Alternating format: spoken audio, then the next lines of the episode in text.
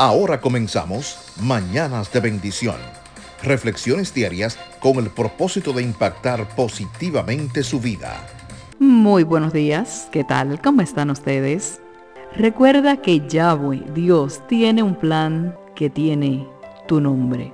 Así que ese plan es perfecto. Ten cuidado con la imitación. Espera en él. ¿Alguna vez adquiriste algo que parecía ser original y resultó ser una imitación? Quizás no te diste cuenta por el precio o por el gran parecido, pero en algún momento se llega a saber por alguna característica que solo tiene el original, así que ten mucho cuidado con la imitación. Cuando Pablo y Silas realizaron uno de sus viajes misioneros, los de Berea los recibieron con entusiasmo y antes de aceptar lo que les predicaban, examinaron a la luz la palabra. Hechos 17:11 dice que los de Berea tenían una mentalidad más abierta los de Salónica y escucharon con entusiasmo el mensaje de Pablo.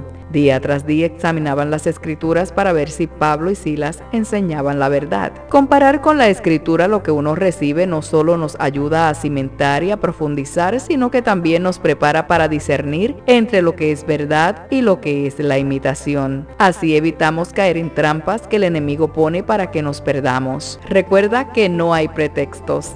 Cada creyente está llamado a estudiar la palabra, no solo por conocimiento bíblico, sino para que seamos transformados por ella y además para capacitarnos en la evangelización y en el discernimiento. Segunda de Timoteos 2.15 nos dice, esfuérzate para poder presentarte delante de Dios y recibir su aprobación sea un buen obrero, alguien que no tiene de qué avergonzarse y que explica correctamente la palabra de verdad. Cada uno de nosotros, tú y yo, tenemos la capacidad de aprender sobre la verdad de la palabra del Eterno, lo que allí nos enseña, no solo por la inteligencia que podamos tener, sino porque el Ruach HaKodesh, el Espíritu Divino, ese Espíritu Santo, es quien nos ayuda a comprender y nos da discernimiento. El consejo para hoy si eres un nuevo creyente o tienes pocos años o muchos, debes fundamentar muy bien la verdad con la Biblia. Aléjate de la mentira conociendo la verdad y no pongas pretextos, sino pon intención de aprender y valdrá la pena. Yo soy Yoli Santana. Comparte este podcast Mañana de Bendición 2020 para que otros también sean bendecidos. Gracias y será pues hasta una próxima ocasión.